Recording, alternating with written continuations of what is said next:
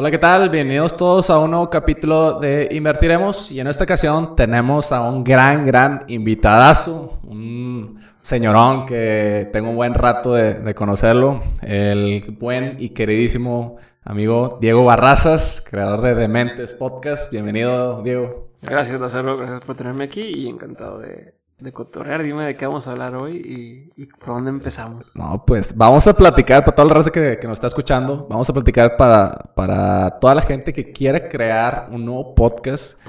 Eh, ¿Qué retos se vienen? ¿Qué es lo que se viene? ¿Cuál es el futuro del podcast, tanto a nivel global como aquí en México? Y pues la idea es empezar a, empezar a ser un poquito más conscientes de qué es lo que tenemos y cómo la... Cómo, cómo ¿Cómo se puede animar toda la gente que quiera iniciar un, un nuevo podcast? Que creo yo que es súper interesante y pues hay mucho de dónde, dónde agarrar. Yo creo que... Sí, son muchas preguntas las que... Entonces dime por dónde, por dónde te late que empecemos. ¿Por dónde exactamente? Sí. Este... Y... Pues yo tenía... Diego, yo te conozco desde el, 2015, Ok. Este... En aquel entonces yo creo que estaba en la universidad, todavía creo que en el TEC. Y me acuerdo que diste un, un tipo curso, güey. Un taller, un taller de storytelling, güey. Y no pude ir, güey. ah, yo pensé que sí, así dije, no, pues no me he sí. No, sí. Y no pude ir en ese entonces, güey. Yo creo que las primeras veces que, que, que había escuchado a ti, creo que trabajas para una consultora. Y dije, no, man, o sea, está... Pero no sé el podcast todavía. Todavía no sé, no, no, creo que no, no. Según yo no. Estábamos 2015, todavía ni empezaba todo esto. Este... Y hablados de un tema muy interesante que es el storytelling. El cautivar a la gente por medio de una historia que, que esté bien contada, que puedas transmitirle ciertas emociones, ciertas, ciertas cosas que puedan hacer un trigger y que puedas ganchar tanto en la venta como eh, en, lo, lo, que es lo que estás transmitiendo las ideas. Y si te pones a pensar, pues desde 2015 hasta la fecha, pues es muy notorio todo lo que has hecho. Entonces, de, desde que empecé acá, has creado una historia, güey. No sé si a, a grandes rasgos lo has, lo has hecho. Este, pues me gustaría que empezaras por ese lado. ¿Cómo iniciaste, Diego? Desde el inicio, ¿cuál fue tu... ¿Pero el inicio de qué? ¿El podcast? O... El inicio de, tu, de tus... O sea, ¿qué fue lo que te prendió la idea de que vamos a hacer esto. O sea, ¿sabías que se venía todo esto? Eh, ¿Sabías que no... ¿De dónde te influenciaste? ¿De qué tipo de ideas agarraste? ¿Qué, ¿Qué, fue lo que primero que, que, te vino a la mente para empezar eh, el podcast? El podcast. Ok. Eh, yo trabajaba en la consultoría en Astrolab, la una consultoría en el tema de storytelling de negocios. Y un reto constante que teníamos era hacer que la gente a la que le queríamos vender entendiera crear storytelling. Ahorita pues obviamente todo el mundo habla de storytelling y demás, pero en esa época, en, 2013 que empecé a trabajar ahí, eh, pues llegabas con un director de una empresa y no, no entendía eso storytelling qué es, para qué es y demás, ¿no? Y así, ese como el resto de los temas que veíamos en la consultoría, temas de design thinking, eh, temas de diseño organizacional, eh, empresas responsivas, un montón de, de, de, de, frameworks, de técnicas y de cosas que nosotros usábamos, pero que no me entendían cuando hablábamos con ellos. Entonces, eh, en ese momento decíamos, ¿cómo le hacemos para que entiendan?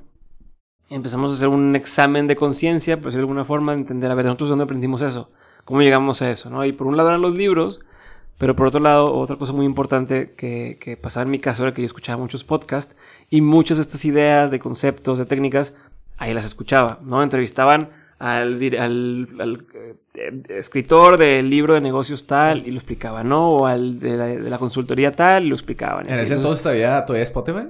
Eh, no, Spotify para podcast empezó como en el 2018. Este, finales del 2018. Ahí lo empezaste con YouTube o qué?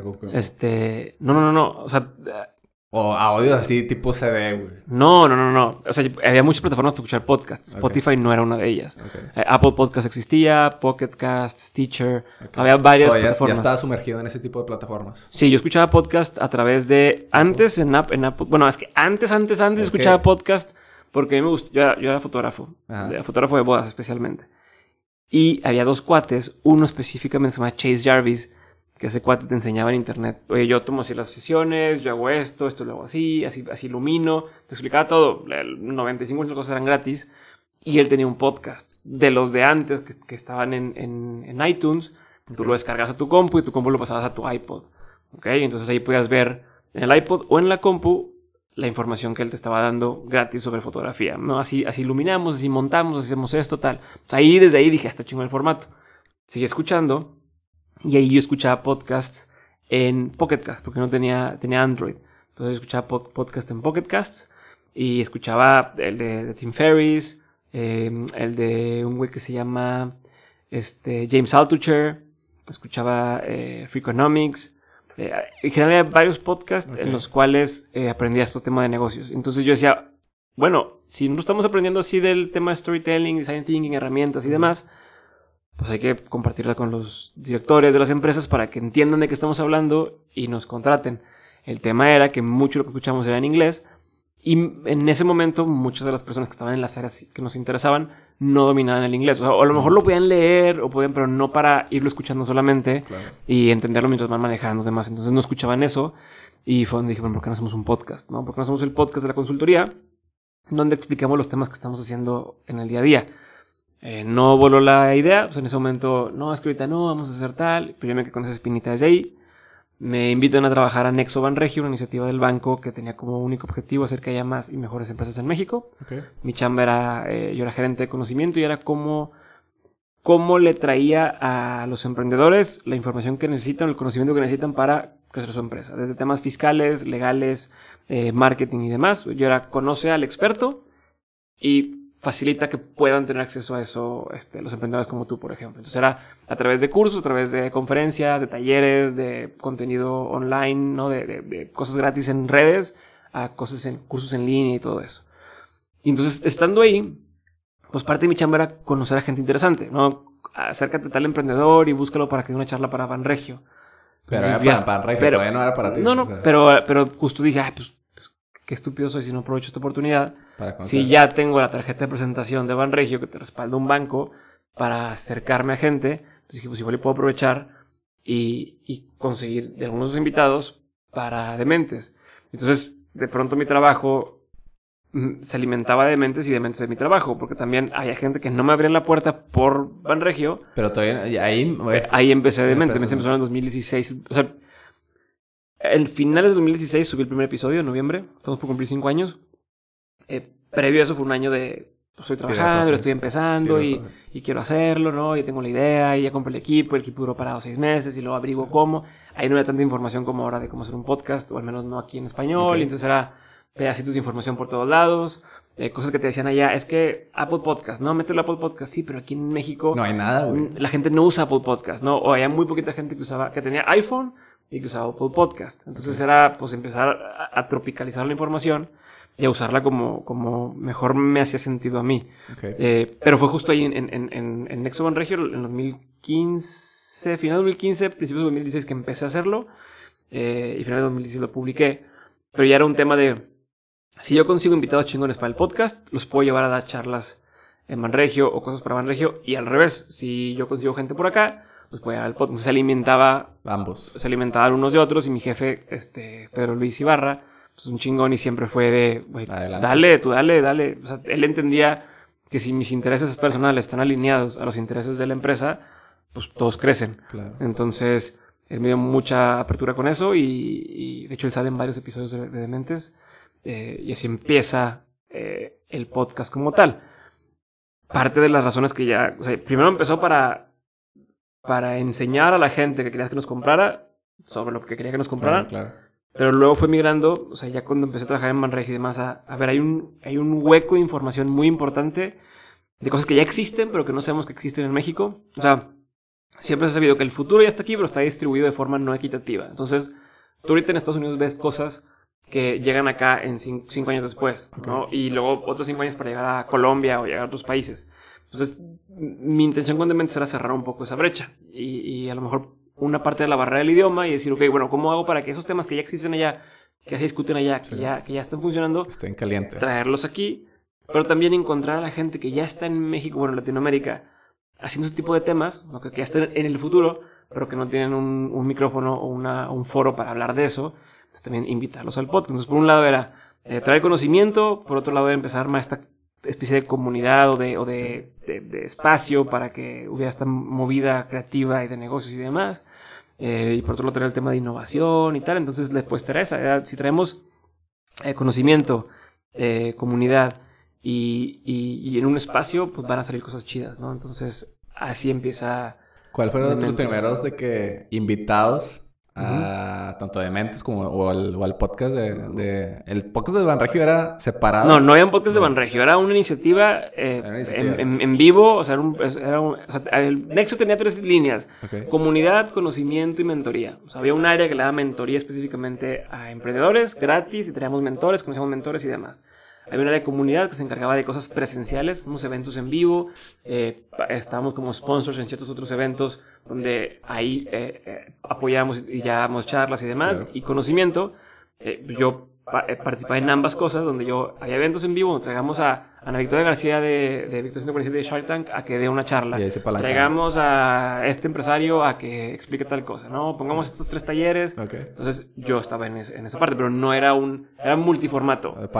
como pudieras, donde pudieras, que la gente que tiene que hacer esas cosas las sepa. Eh, eso era lo, del, podcast. Hasta que a cierto punto dejaste de, deslindarte o sigues trabajando con ellos. No, en Nexo ya dejé de trabajar hace tiempo, pero por temas ya, haz de cuenta, digo, como en todas las empresas, ¿no? estuvimos dos años trabajando ahí. Por como año y medio entra otra persona a la dirección, este, le asignan a su área el proyecto y lo dice, no, mejor que ahora se enfoque en esto otro, ¿no? Y ustedes que están haciendo cosas tan bien eh, y que ya cambiaron porque luego empezamos a hacer muchas cosas para dentro de la empresa.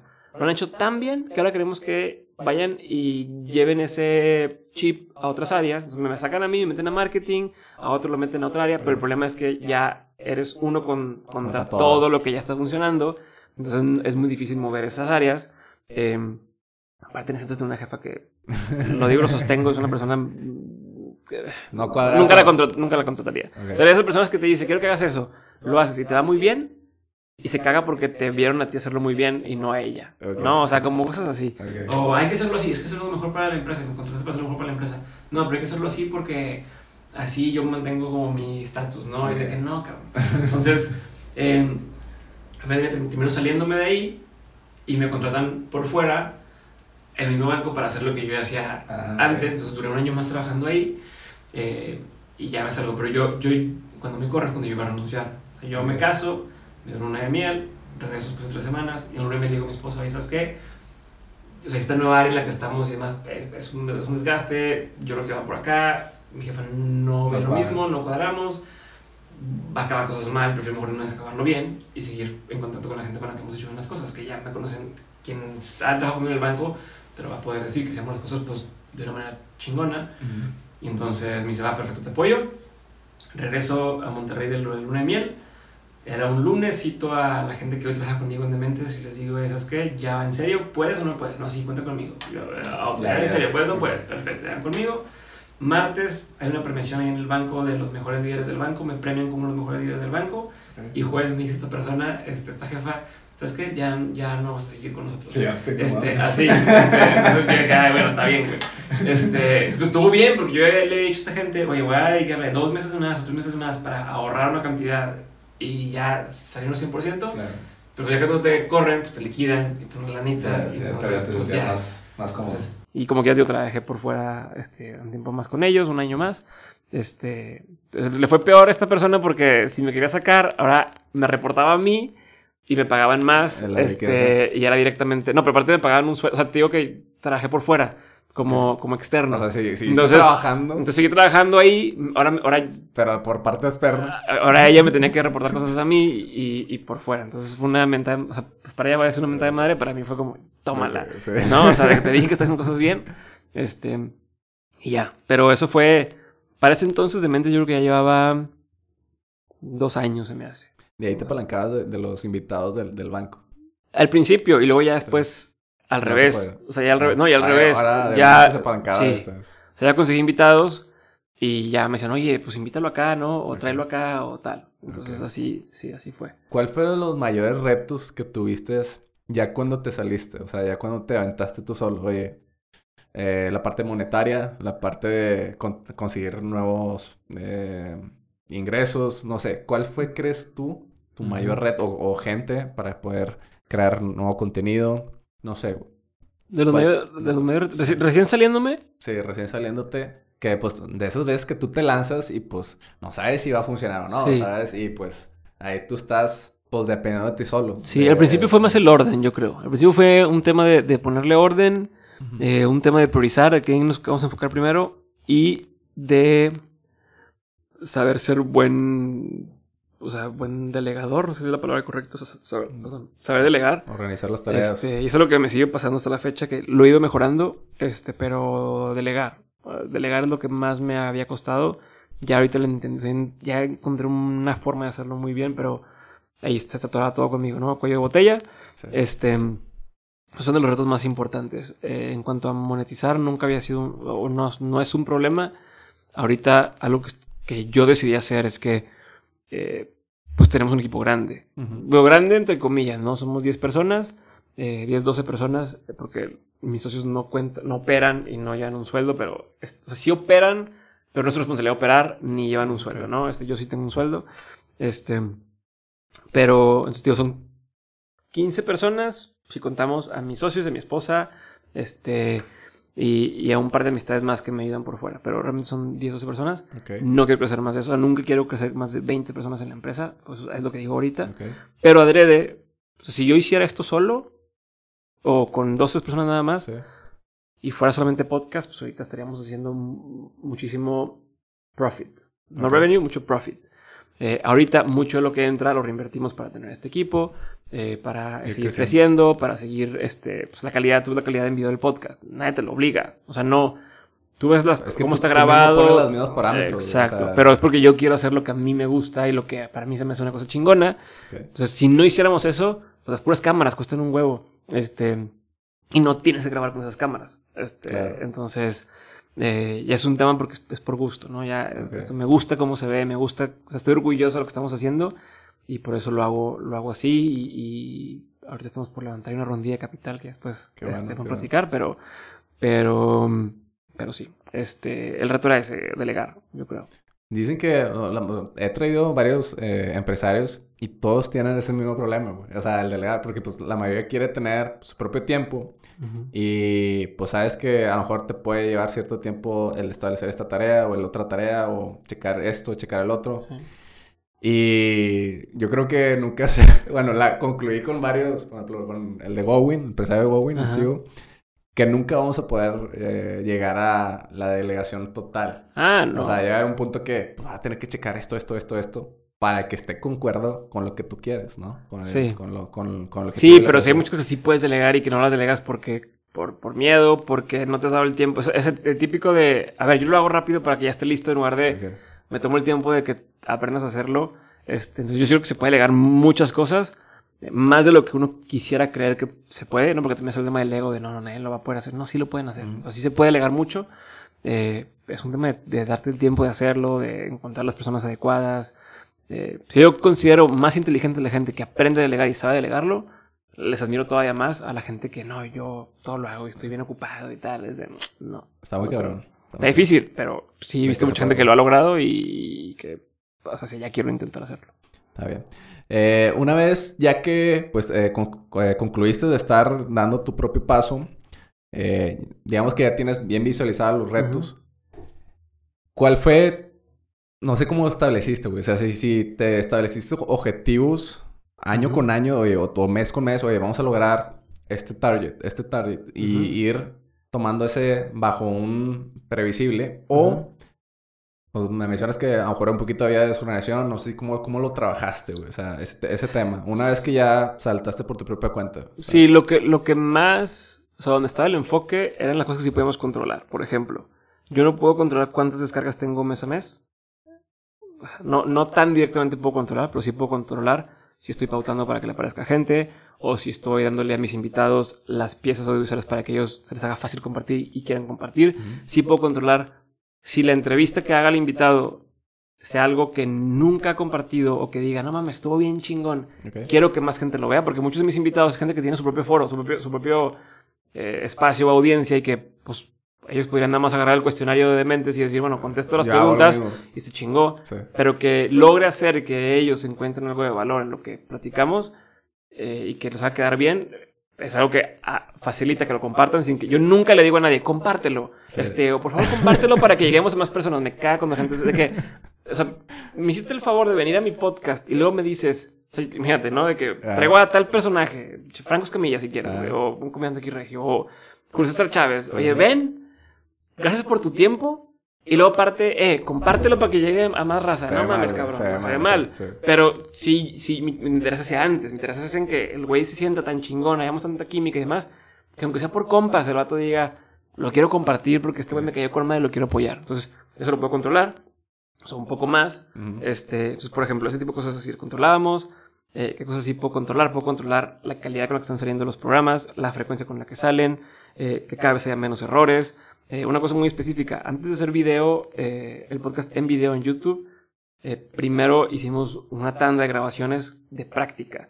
Se grababa, este, se, se, editaba, yo lo hacía como si ya fuera sin, sin, o sea, no me puedo equivocar porque es como si fuera en vivo. O sea, yo me hacía la tarea de que pensaba que era en vivo, entonces hacía el ejercicio, el ejercicio y nos íbamos dando cuenta, oye, ¿sabes qué? Hay que mejorar eso. y grabar así nos, nos bloquea mucho el tiempo porque lo hay que renderear, no sé qué cómo lo facilita, cómo lo, hacemos más rápido y más rápido y más rápido y sacamos varias herramientas, el switcher, tal. ¿De cuánto cuesta el switcher? No, pues que tanto.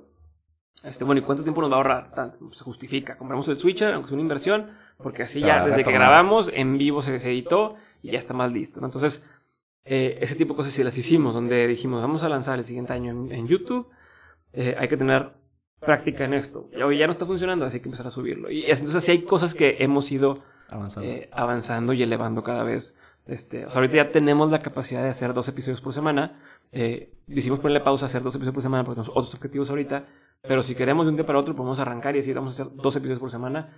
Y ya tenemos armado el caminito para que eso pase. Entonces, tú ya sabes, dices que pongo dos por semana, ¿qué va a tener eso de efecto? Va a tener efecto que dos personas a la semana tienen que estar visitando. O sea, bueno, no es que yo no grabo, yo grabo una vez al mes, grabo casi dos episodios. Entonces, pero lo que voy es que, visto en el tema de, de resultado, es si yo tengo, si yo publico dos episodios a la semana, pues por un lado es más vistas, son más visualizaciones o más descargas, por otro lado son dos oportunidades de que el invitado comparta, o sea, el del, el del lunes y el del jueves comparten, entonces, es doble punch, ¿no? Este, eh, y entonces eso ah, beneficia a la cantidad de descargas, a la cantidad de gente que nos conoce, entonces empiezas a ver esos tipos de, de cosas que yo le muevo aquí la palanca y sucede esto. Entonces, sí había cosas así que nos poníamos como, como, barreras. Sí, como, puntos, como hitos, ¿no? El tener el curso listo, el curso en línea y montado, eh, el newsletter listo y, montado. Este, entonces, esas son las que sí hacíamos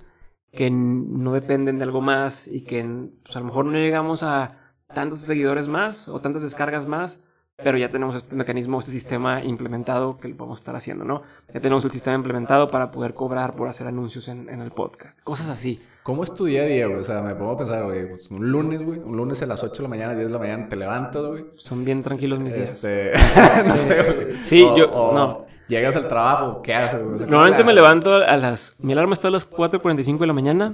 No por pegarle a la mamá de que sí, me levanto bien temprano, pero es porque mi hijo se levanta a las 7 y media de la mañana, el de dos años y medio. Entonces yo tengo de 5 de la mañana a 7 y media para hacer lo que me alcance a hacer o lo que pueda hacer. Porque luego de 7 y media a 9 que se va al kinder, yo estoy encargado de él. O sea, yo, yo estoy ahí al tiro. Estoy al tiro, que desayunábamos y tal. Entonces es un tiempo que tengo muerto, no puedo hacer nada de trabajo y, no quiero hacer nada de trabajo, quiero estar con él y, presente. Y mi esposa, este, o sea, antes eran entre los dos, no lo chutábamos. Ahorita, como está el bebé de tres meses, a veces en ese ratito cuando mi esposa tiene chance de, oye, duérmete otro ratito, porque bebé se durmió, porque se levantó en la madrugada, duerme otro ratito y yo me encargo de, de Santiago, ¿no? Este, o, o así vamos campechaneando. O hay veces que me dicen, no, déjame Santiago un rato, me quedo a dormir con él otro ratito y se vuelve a dormir, güey. Y yo me encargo de Pablo. O sea, pero es o sea, tiempo, tiempo familiar. De 7 y media a 9, 9 y, Digamos media. Que nada de trabajo, güey. Familiar, nada de trabajo. Entonces yo digo, en la mañana me voy a, jugar pádel o me voy a hacer ejercicio. Este... Que por cierto, queda la, la, voy a ganar, güey. o sea, ¿para pa, qué hacemos emoción? Te voy a ganar. Me tengo unas 15, pero esta semana no he jugado así. Claro. Este, y luego ya es mi, mi, horario de trabajo, ¿no? De 10 de la mañana a 4 y media de la tarde es lo que alcancé a hacer. Y a partir de las, o sea, las 4 y media me llega una notificación de empieza a guardar. Es en mi calendario. Pero que, o sea, ¿qué haces? O sea, empiezas a, a, hacer apuntes de que, quién voy a invitar. Este... Los lunes son día de porque los lunes, por lo general, el fin de semana fue muy intenso por los niños, no todo el día, entonces necesito un break. Entonces, el lunes es día descanso. Antes había juntas de mente los lunes y dije, no, porque no estoy pensando, o sea, empiezo lento, carburo lento. Entonces me pongo a ver videos, a ver eh, las series de los invitados que voy a tener. O sea, aprovecho para estudiar los invitados, pero las cosas chidas, ¿no? Voy a tener un invitado que hizo un libro, me pongo a leer el libro, me pongo a ver cursos, me pongo a aprender. mi día de aprender, mi día de aprender y, y, y, también de ratito, ya como al mediodía me dan ganas de hacer cosas de estrategia, bajo estrategia, esto vamos a hacer, esto vamos a trabajar en la semana, así. Pero me lo llevo, si yo ya sé que voy lento, entonces me la llevo tranquilo, los lunes. Y luego, este, los viernes no hago nada en la mañana, es viernes para estar con mi esposa, es como nuestro date night, pero en la mañana, porque en la noche terminamos fumigados los dos. Entonces, a la una de la tarde empieza mi día, y de una a cuatro, lo que alcancé a hacer ese, día, y tengo por lo general juntas con gente que no, no van en la operación del día a día de Dementes. Y luego, eh, ahorita los jueves estoy presionando para grabar cosas, y los martes estoy presionando para grabar algunas cosas. Este, pero los miércoles, o sea, miércoles y jueves son para grabaciones. Miércoles grabo cosas de este texto de publicidad que hay que grabar, este anuncio, estas introducciones, cosas más, más cuadradas. Okay. Y grabo un programa que tengo con Pancho Mendiola que se llama Logra Más, lo grabamos los miércoles en la tarde. Eh, y los jueves son para grabar cosas ya de, de un video de YouTube, este, eh, cosas que estamos queriendo hacer y demás. Y los martes ahorita ya se convirtió en martes de, de escritura. O sea, los martes son cuando escribimos guiones, eh, reviso guiones, cosas por el estilo. Esas son mis semanas normales. este, digo, dentro de esos tengo juntas en la tarde. Si tengo una junta es a partir de las 3, 4 de la tarde y, y hasta ahí. Antes de eso no hay nada más que operar, ver cosas dependientes.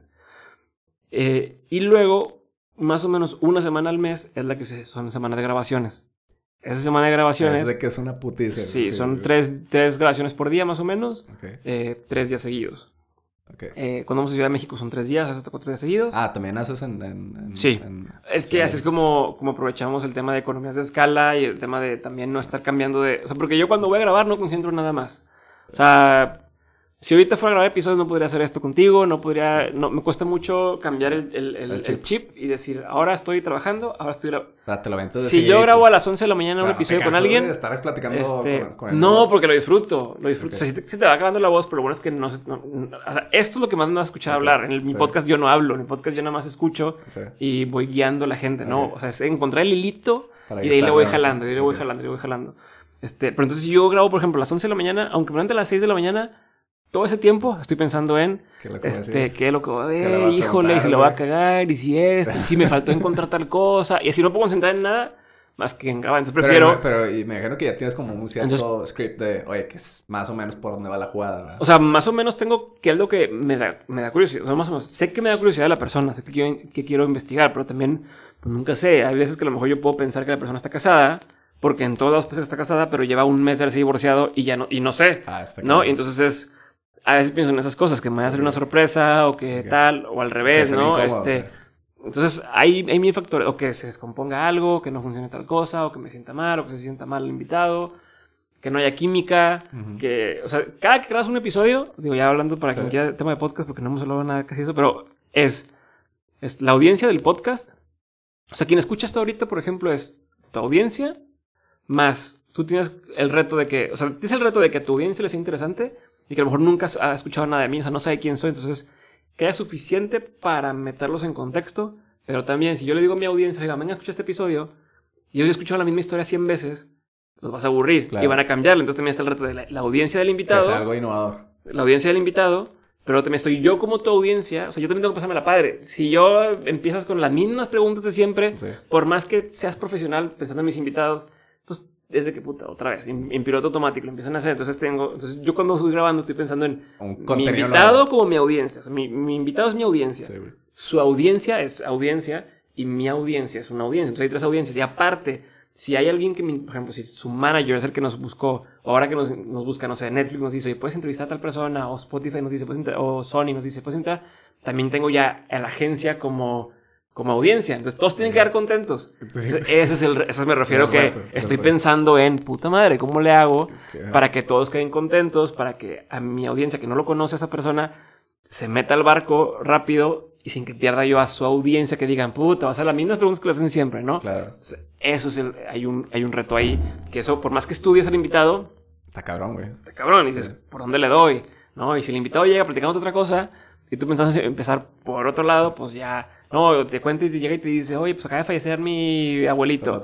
Y tú quieres empezar con otra cosa, pues tienes que ser empático, tienes que agarrar su misma energía y luego llevarlo donde tú quieres. y yo creo que eso también se, o sea, se traslapa, tras, traslapa con, con, con, la gente nueva, ¿no? O sea, que toda la gente nueva que quiera hacer un podcast, güey, cómo poder agarrar la chispa de la gente para que pueda cautivar la atención, ¿no? Sí. Eh, tanto del contenido que se está creando dentro de ese podcast, como las mismas audiencias de cada, tanto el entrevistador como el mismo, que mismo el podcast que está creando, ¿no? Sí. Entonces, eso es todo un reto, digo, y nada más para cerrar lo de, los horarios, entonces eso, yo grabo una semana al mes y ya el equipo se encarga de hacer que, que el episodio esté editado, esté bien, esté arriba, todo eso. Y yo durante el resto sigo mi ritmo normal de revisar que todo esté en orden, eh, buscar nuevas oportunidades de negocio, este, buscar otros invitados, que también tengo una persona, este, hay una persona en el equipo, no tengo una persona, hay una persona en el equipo, eh, Paloma, que se encarga del booking, no hablaste con ella, por ejemplo, para esto, porque si no, yo ya no, ya no podía, y ya no podría enfocarme en lo que vale la pena, que es cómo metemos más lana a la empresa. Okay.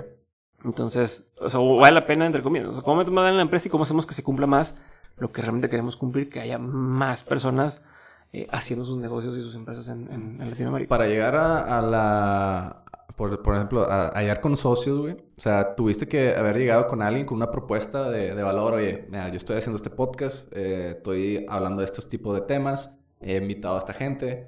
Eh, ¿Y de esa forma enganchaste socios? ¿O cómo de esa forma? No, empezamos, empezamos, o, sea... O la forma de camaradas, tú, tú, tú, O sea, no, haz cuenta que había unos compas que me ayudaron desde el principio así de forma desinteresada. Estudió conmigo la maestría, lo conocí ahí.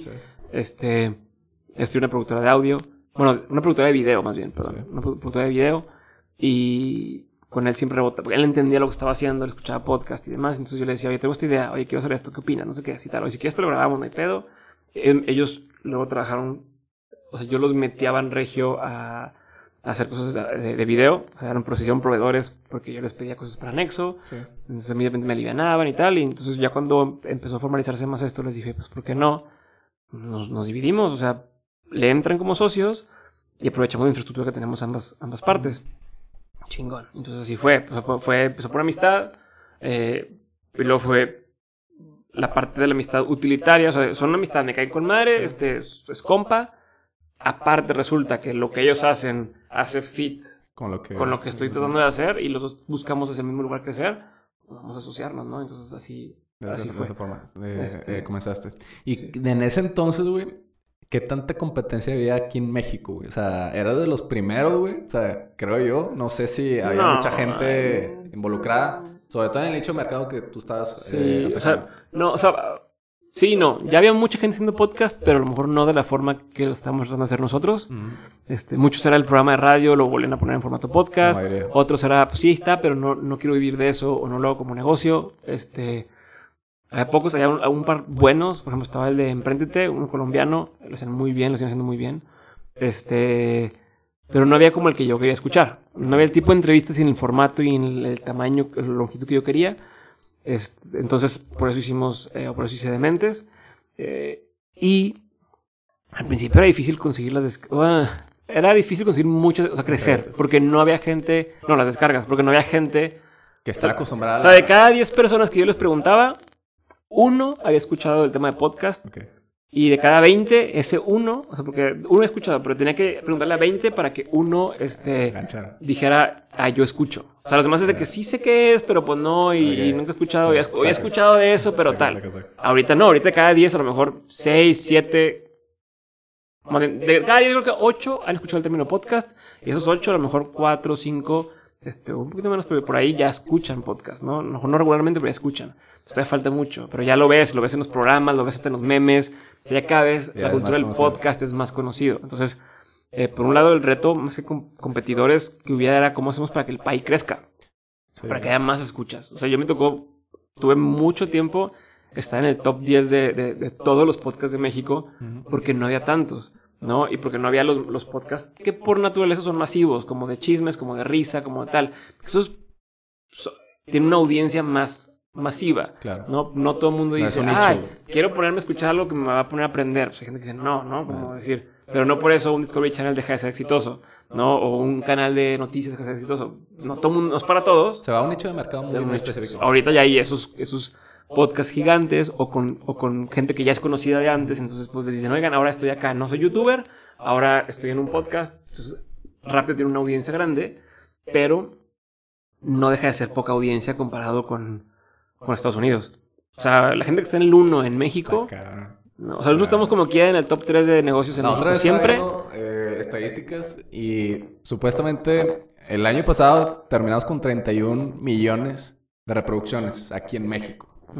Eh, el año pasado 25 y se pronostica que para el siguiente año 2022 que lleguemos al 50, o sea, ya estar casi casi duplicando si tengo entendido que en Spotify hay 3 millones de usuarios que escuchan podcast, más o menos, eso es lo que el año pasado. Este, nosotros, por ejemplo, nos calcula como 500 mil usuarios que han escuchado de Mentes. Entonces está bien, pero es muy chico. O sea, un, un, un, podcast que esté en el top 3, en la categoría de negocios en Estados Unidos, tiene por episodio, yo creo los que tenemos nosotros por, por mes, de cuenta. O sea... Es una cantidad abismal. Sí, estúpidamente madera. Entonces ¿Qué significa eso? Pero no crees que sea también por el mismo idioma, o sea, como el inglés pues, recaba muchas partes de... Sí, pues, sí, pero también en general usuarios de gringos hay muchísimos más.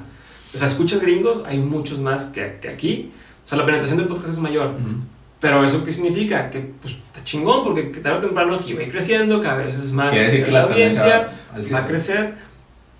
¿Y qué va a pasar? Que entonces si tú te mantienes firme, tienes una, una, una línea editorial clara, y lo sigues haciendo, va a crecer tu audiencia. Tal vez va a seguir creciendo, entonces te va a ir bien. Entonces, el chiste es estar aquí. O sea, si estás ahorita aquí, en 10 años, vas a ser ese güey que, ay, güey, soy famoso. No, pues llevo 10 años dándole, pero, pero ahí estuviste. Entonces, y muchos de los que hoy entran por ser famosos, porque el formato se puso de moda, entran, están un año y se salen, ¿no? Hasta, ah, sí, qué padre, y luego ya dejan de hacerlo porque no es el formato que a ellos les convence, les gusta o donde se sientan cómodos. Sí, por ahí escuché de que normalmente la clave es pues, ser constante, güey. O sea, estar talacheándole. Y pues va a haber algún momento en donde te va a cautivar cierta audiencia, güey. O sea, a lo mejor un martes de el mes de septiembre, pues a lo mejor te va a ver, güey. Entonces, este, me, me da mucho la atención y pues, más que nada... Es constancia y es promoverlo también. Claro. O sea, porque es como este güey que hace un libro, pero no, nadie lo conoce. Y si nadie lo conoce, pues de qué te sirvió, ¿no? Y hiciste el trabajo duro que era, este, crearlo, pues hay que cacarearlo. Este, entonces también eso es importante. es la combinación. Sí. Y bueno, yo últimamente pues he estado metido bastante en el tema de, blockchain y criptomonedas, güey. Y yo soy muy, y pues lo tengo también en el negocio, güey. O sea, soy muy partidario a la estrategia de Océano Azul, güey. No sé si la has escuchado. Es un libro de, de Harvard Business, en donde menciona que el libro la, el océano azul se refiere a, toda la creación de nueva que no existe en el mercado, es decir, una innovación que pues, está totalmente azul, que no está, que está totalmente nueva, que no hay nada en el mercado. Y lo que él, lo que también el libro habla es de que, pues, un mar rojo quiere decir que pues, está todo lleno ese mercado. Es decir, una pluma, pues ¿cuántas plumas hay en el mercado? Hay millones, hay mucha competencia. Pero si tú entras a un, a un mercado nuevo, este, ahí es donde está un poquito más eh, entretenido. Y pues últimamente me he estado metiendo mucho en el, tema de, blockchain. Y hay una plataforma, no sé si la has escuchado, Audius, Audius Project, en donde realmente me, me da mucho la atención y me gustaría meterlo sobre la mesa, que pinta para ser el siguiente Spotify. ¿A qué me refiero? A, a que es una tecnología totalmente disruptiva donde es totalmente gratis la plataforma, cosa que a diferencia de Spotify, pues tienes que pagar una mensualidad, una, anualidad para estar escuchando o escuchar anuncios. Este, ¿y qué es lo que pasa? El artista pone una, una canción y esa canción, eh, pues genera ingresos por publicidad, por qué sé yo, por la plataforma que está utilizando Spotify y al, y al final al artista le queda como un 10 a un 20% de margen de retribución por parte de escuchar esa música, Entonces... En Spotify dices. En Spotify. Y lo que están tratando de hacer en Audios Project, que es un, proyecto nuevo que ya no ya cinco meses, güey. Este, de hecho, toda la raza que quiera invertir en, Audios Project, ahí inviertan, está muy buena eh, esa, esa moneda. Y toda la raza que quiera crear una, pues una carrera, un tanto de, ya, ya hay un, eh, la plataforma ya tiene, pues, eh, sus géneros, tanto de pop, rock, hip hop, todo, todo el rollo. Invirtió en raza como Katy Perry, Chainsmokers, diferentes artistas grandes. Y lo que está tratando de hacer eh, la plataforma es que cada artista tenga su, su, propio poder. Su ah. propio poder de retribuir sus propios ingresos. ¿Qué es lo que pasa? El artista pone en Spotify sus canciones, pero el que le llega más lana, pues es al intermediario, a Spotify, o a los que están ahí eh, como medios. Entonces, la idea es que el mismo artista esté retribuyendo el 100% de su propia música. ¿Pero cuál es el modelo de negocio ahí? El modelo de negocio... O sea, o sea ¿bajo qué...? Ok. ¿Bajo qué...? O sea, ¿por qué...? ¿Cómo gana la empresa para mantenerse viva? Ok. Eh, ah, eso voy, eso voy. Y, y, la forma en que cómo va a generar sus propios ingresos lo estipula el mismo artista, güey. Es decir, si el artista quiere vender su canción, pues es tanta lana, güey. O sea, esa rola que es derechos de autor mía, la creo como un NFT, non-fungible token, la pone y si se la quiere vender a un güey de tanta lana, pues ahí está, esa es la lana. Eh, es un modelo de negocio. Segundo modelo de negocios pero nomás la puede tener él y se chingó. Nadie la puede escuchar. Nadie la puede escuchar. Bueno, la puedes, él la puede publicar y la puede, pero él es el derecho de autor de él, güey. Entonces, ya se pone interesante. Ya las, las disqueras, ya las promotoras, ya los intermediarios que desde el artista al consumidor final se va haciendo un poquito más estrecho la, la, el caminito. Y, y creo yo que es muy interesante porque pues ya va a cambiar mucho el sistema de cómo vamos a escuchar música, creo yo. Ya, ya no más interesante, pero no se me hace... O sea, lo voy a tener que ver, porque así como me lo cuentas, sí. digo, pues no sé... Porque ahorita si, qué tan probable si quieres escuchar en Spotify eh, un podcast, te tienes que chutar como gratis. Si te, tienes que chutar como unos 5 o 10. Pero puedes escucharlo en Stitcher que es gratis, puedes escucharlo en la página que es gratis, puedes escucharlo... O sea, hay muchas plataformas que son gratis que no te ponen anuncios. ¿Y de qué forma se, establecen esas, plataformas? O sea, hay que ver. Ellos tienen anunciantes en las plataformas, pero son unos es el, en, visual, este, otros están fondeados de otra forma, tienen podcasts originales. Este, yo creo, no diciendo que no, no diciendo que no, estoy diciendo que, es más, ahorita en Latinoamérica, ¿cuánta gente compra NFTs? Porque no saben cómo, o sea, aunque dijeran, qué padre, pero no saben, es, parte de es a lo que voy, pero entonces tú eres, tú quieres decir, es como yo te puedo decir ahorita, yo puedo sacar un NFT, ¿ok? O sea, puedo hacer una empresa que se llama NFTs, güey, ¿no? Y voy a hacer, voy a, voy a hacer NFTs. Sí. El pedo es que algo tengo que comer hoy. Entonces yo sé que si hoy empiezo a tener NFTs y, y, hoy, hoy, puedo empezar a comprar NFTs, güey, ¿ok? Porque en algún momento van a valer. Van a valer más, va a subir el precio. Si es que alguien me lo quiere comprar. Es más, si tú puedes monetizar, digamos que tu podcast eh, con tal, tal persona, lo quiero vender a tal persona que lo quiera comprar. Ajá. Que para muchos, la neta, para muchos es una puñeta mental, porque güey, pues lo puedo escuchar gratis, ¿para qué lo pago? Pero está bien, hay gente que dice, yo pago por, por esto. Bueno, así como la gente que paga por un pinche autógrafo, que digo, ¿por qué pagas por un autógrafo? Pero bueno, hay gente que sí paga por eso, pues no es una foto, está bien, se vale, todo se puede vender mientras gente compra botellas de aire o cosas así. Claro. Este, pero lo que voy es, pero toda esta gente que está mamando con que, mira, yo compré este mi monkey y la madre. Y, y, me costó, no sé, empezó la, la subasta en, en, punto .5 Ethereum y hoy vale tanto. No, yo lo compré en 100 Ethereum y hoy vale 200 Ethereum. Ok, pero, pero tienes que venderlo para que te puedas quedar con, o sea, hasta que no, hasta que no te lo compran, no, no vale los 200. No sé si me estoy explicando. O sea, o sea ahorita si yo lo compré en 100. Hasta que lo pones en venta. Si yo lo compré en 100, ¿Ok? Yo lo compré en 100 Ethereum, pues si yo puedo cambiarlo a dólares y ya me quedo con esa lana. Pero la apuesta es que suba de precio, ¿no? Entonces, oye, sí, ya ahora está tanta gente que lo quisiera y está en 250 tal, hasta que realmente alguien lo compre. Si no lo compra, o sea, si tú ya le dices, ah, pues 500 este, Ethereum, y todo el mundo dice, ah, no vale la pena comprar un pinche JPG este, a esa cantidad, pues te quedaste bailando. Entonces, en Latinoamérica, a lo que ves que son esos dos grados de, de complejidad. Uno es la complejidad de decir, ok, ¿cómo compro en OpenSea o en cualquier otra plataforma un NFT? O sea, que, que pensando en el artista promedio, ¿no? Que ahorita no tiene ni cómo, eh, o sea, el pintor promedio, es para... que dice, hablando de, en arte, es que, ¿no? Bueno, en arte, es que hablando en arte, hablando arte. música pero hablando en arte, bueno, pero música también es arte. Al final sí. música es arte. Imagínate, soy un cantante. Soy un cantante, pero son canto de bar en bar, estoy ahí. Son diferentes plataformas, diferentes formas de venderlo, ¿no? O sea, un, una, una imagen, pues fácilmente, pues la puedes replicar. Y la música también, güey, toda la, toda la piratería. Pero, tú eres, ¿quién la cantó? Britney Spears. Bueno, pues, Britney Spears puede darle el derecho de autor a esta persona, güey. En vez de dársela a una disquera, güey, ¿sabes? Ajá, bueno, eso sí, pero igual es la, la canción, sí, yo no yo lo quiero, lo quiero escuchar. O sea, si... Además que termino la idea. Ok, termina, Entonces, lo que voy es, este... O sea, pensando en, en esta persona que está Ajá. empezando como artista, lo que tú quieras, y dice, pues no, no me, no me ponen galerías, no me ponen en tal, Vamos a este, pues va a ser un NFT, po- porque ahora igual nadie te lo va a pinche comprar porque también eres nadie. Entonces sigue siendo el mismo concepto de que hasta que no sea alguien conocido, Tiene que, ser un- tiene que me, crear un valor. me, va, me van a comprar. Pero aparte de ese cuate es, olvídate lo que estás haciendo en, en físico, empieza, aprende a hacer, a, a, a- a mint un NFT, este, ponlo en OpenSea y luego educa a la, gente Que a tiene sep- valor. a que, a que sepan cómo comprar. No todavía que, que la comprar, dijeran, sí, sí vale, sí vale tanto. ¿Cómo le hago? Este, no, pues tienes que eh, tener un wallet y luego tienes que conectarlo aquí y luego tienes que hacer un tal y luego te lo vas a recibir así. Imagínate, eh, esa curva de aprendizaje Ok. es, es mucha todavía. Diciendo que no. Yo digo que, o sea, y esa persona mientras no está comiendo, no está generando ingresos.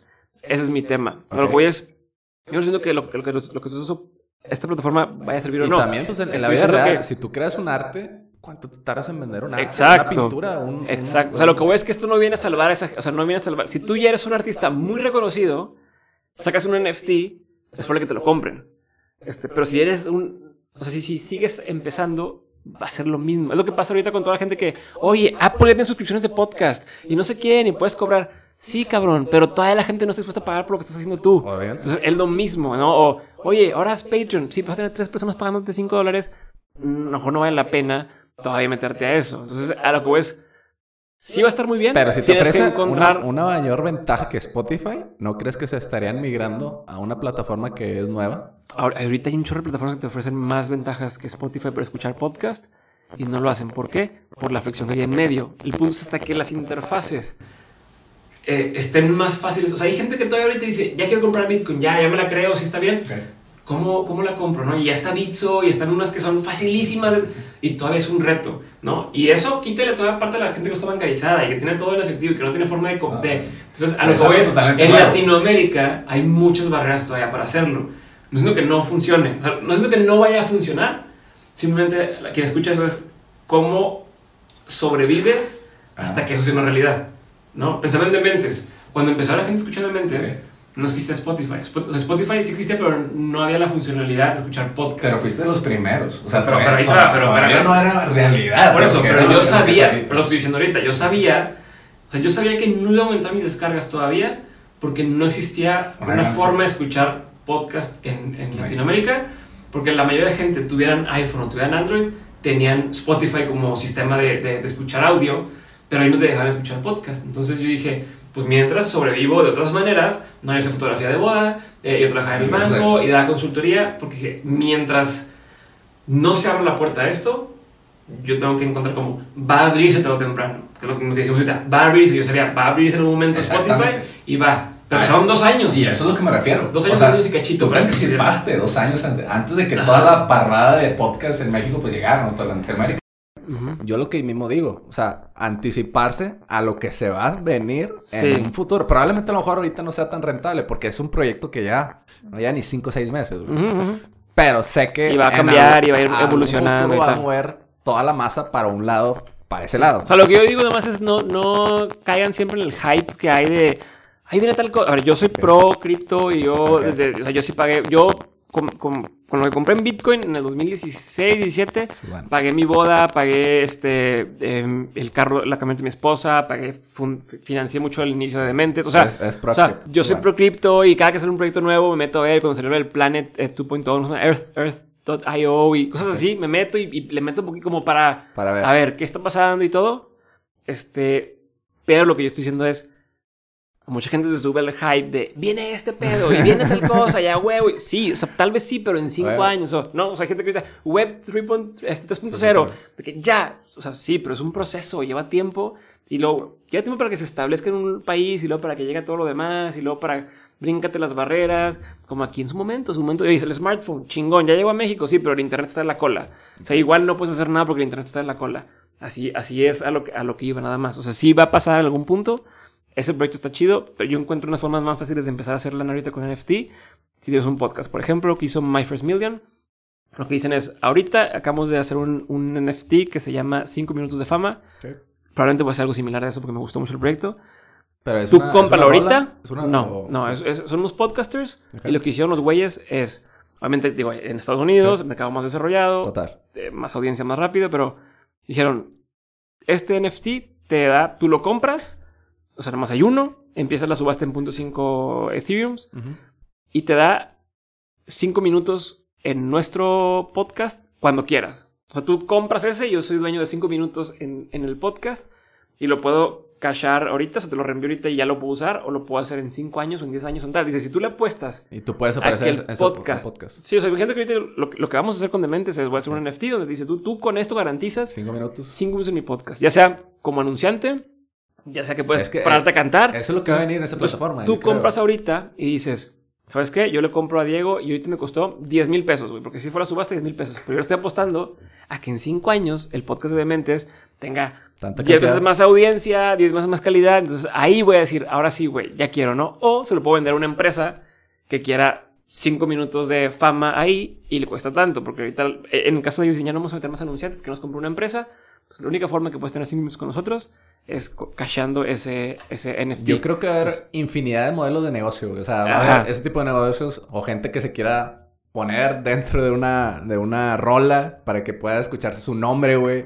O sea, yo creo que va a haber infinidad de modelos de negocios que puedan brillar y donde la gente, pues, le interese comprar esa cierta parte de ese artista que le, que le embola, güey, que, Ujú, que ujú. le gustó desde chico.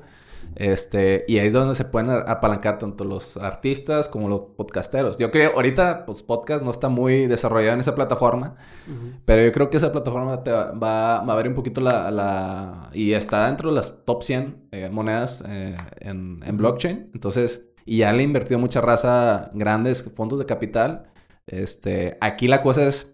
¿Qué modelo de negocio es el más indicado para que llame ese gancho? Un Ujú. modelo de negocio, pues es ese, güey. O sea, a lo mejor en cinco minutos, pues es, es algo, güey. Digo, hay un montón, ¿no? Como dices. Puede, puede haber mucho tipo de... de Gary de. Vee después ahí hizo este pedo donde era como una comunidad, membresía, o sea, donde tú pagabas, comprabas uno de sus NFTs Y te da... y era un era tu boleto, o sea, tu token para ir a estos eventos de aquí a cuando hubiera, y haber varios. Este, Hay otro de que firma de playeras, güey, o el disco te lo firmo, güey, y te lo doy. Una cosa de Ujú. eso, o sea, hay mucho tipo de, de dónde atacar y creo yo que por ahí, eh, para toda la raza que quiera empezar, yo, obviamente estamos hablando de que a largo plazo, este, el anticiparse, yo creo que parte de lo que es la, el fenómeno de, del océano azul, este, el anticiparse ante- antes de que se venga, que se venga toda la la, marea roja, güey, que Sí. pues entre más competencia, pues mucho más difícil va a estar eh, llenando, ¿no? Sí, al mismo tiempo ese pedo del océano azul también tengo opiniones encontradas. Échateles. O sea, por un lado sí, ¿Sí? por otro lado, o sea, a ver, imagínate, eres un fotógrafo. ¿ok? Y dices, voy a empezar a hacer fotografía de perritos, ¿ok? Voy a hacer Pero fotografía de perritos. Bueno, remóntate Bueno, algo nuevo, a- algo nuevo. O, o voy a hacer un- fotografía de perritos en Torreón, güey. Ok. A lo mejor no hay ahí. O sea, tienes dos sopas. O irte, oye, ¿sabes que en Torreón ya hay un chingo de fotógrafos de perritos? Eh, y hay quien te dice, no, no vayas ahí, ¿no? Porque ya está saturado el mercado. Vete a Tlaxcala, güey, que ahí no hay tanto, o no hay fotógrafos de perritos. Sé el primer fotógrafo de perritos. En ambos hay un reto. O sea, en el de donde no hay, que a lo mejor dicen, no, vete ahí porque no hay nadie. Pues sí, pero mejor vas a llegar y vas a decir, soy fotógrafo de perritos. Y te van a decir, ¿y por qué chingos quiero una foto de mi perrito? ¿No? O, o- qué es eso? ¿O por qué? ¿O por qué cuesta lo que cuesta? O sea, a lo mejor es educar al mercado. Y sí, es el primero. Pero ahí vas picando piedra, picando piedra, que te ubiquen para que les interese.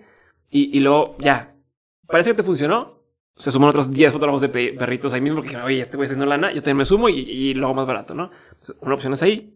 Y la otra opción con el mercado saturado, es decir, bueno, que, que ya existe, Que lo puedo mejorar. O sea, ya hay una demanda. Si hay una demanda comprobada del producto, pues como le hago para que sea, sea yo el más chingón, ya sea por porque mi producto te doy un valor agregado, este soy el más caro, entonces la gente ve como, ah, este es el premium, este soy el más buena onda, lo que es, pero lo puedes cambiar. Entonces, entonces yo no veo tampoco tan mal que te metas a, a- a un nicho que en teoría no es océano azul, que en teoría es océano rojo, eh, porque ya hay una demanda comprobada, ¿no? Nomás es cómo, cómo le das un poquito la, la vuelta o el posicionamiento para que te vuelvan a ver a ti y no a todos los demás. También, sí. Pues también ah, una demanda comprobada, pues lo que, lo que, lo que comentaba. O sea, ya algo que ya está comprobado en Estados Unidos, pues trasladado acá, pues va a cuadrar, güey. O sea, aquí no en México no, no se habla de esos temas.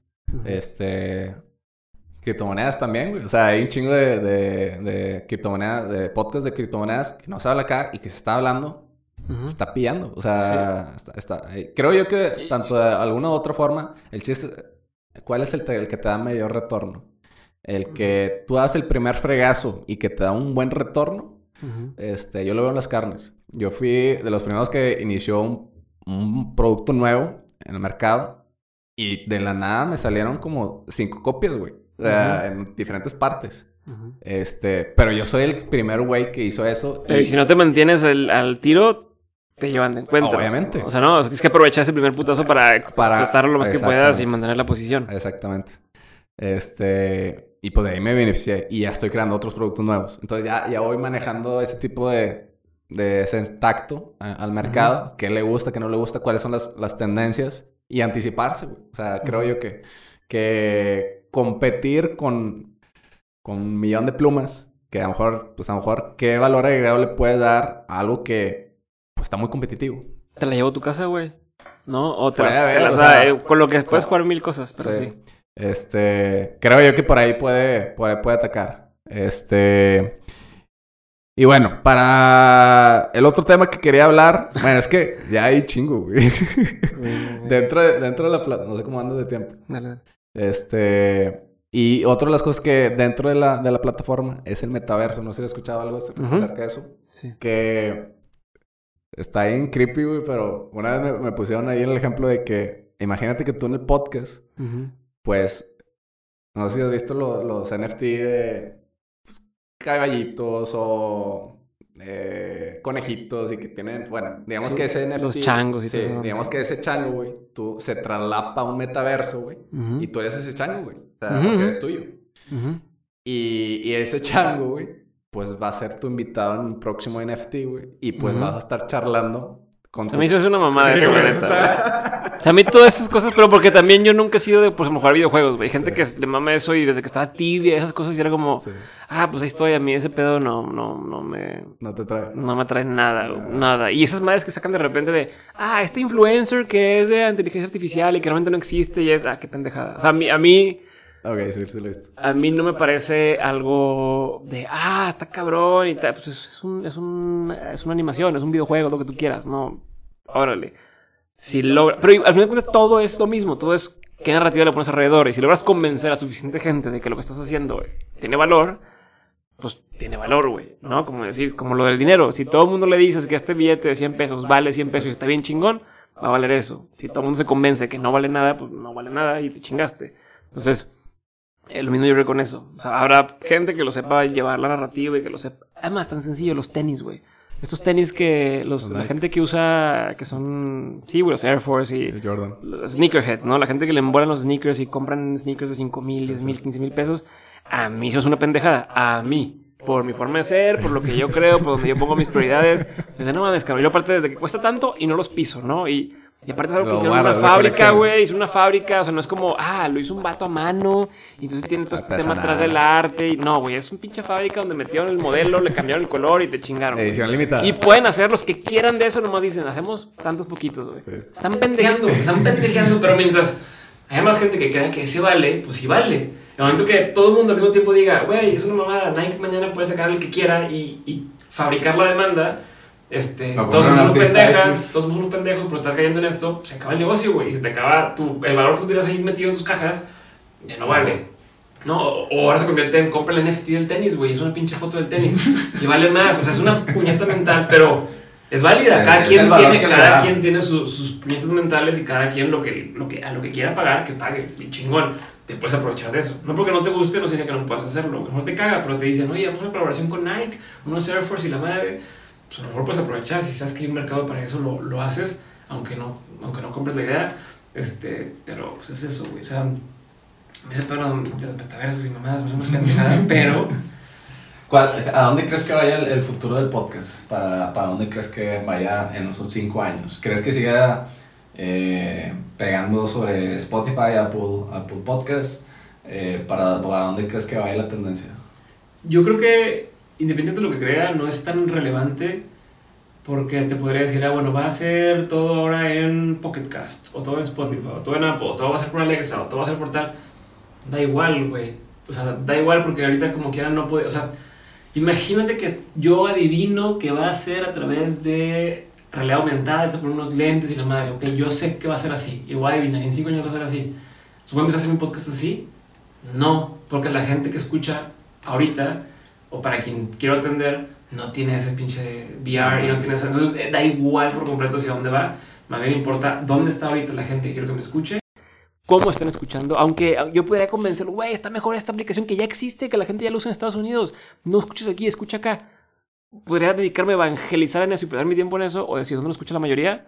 Bueno, sigo por ahí y, listo. Y, si ya migra la gente o va cambiando, pues lo vamos moviendo sobre la marcha.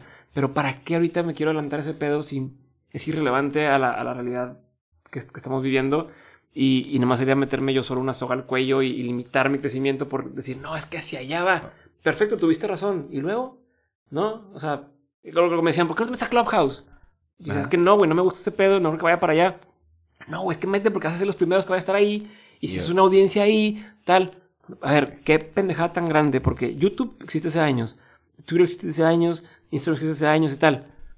Y hay gente que hoy se mete ahí y hace una audiencia. Entonces, si yo descubro que Clubhouse se vuelve una plataforma relevante en tres años o en un año y vale la pena estar ahí, entonces es cuando me meto y busco hacer algo con eso. Mientras tanto, de nada me sirve ser el primero y tener la banderita. Yo me la pelan todos, fui primero. Sí, y luego y luego, si yo ya llegué dos años después y le dije a toda la gente, ahora vamos a hacer algo acá, y como quiera me la llevé.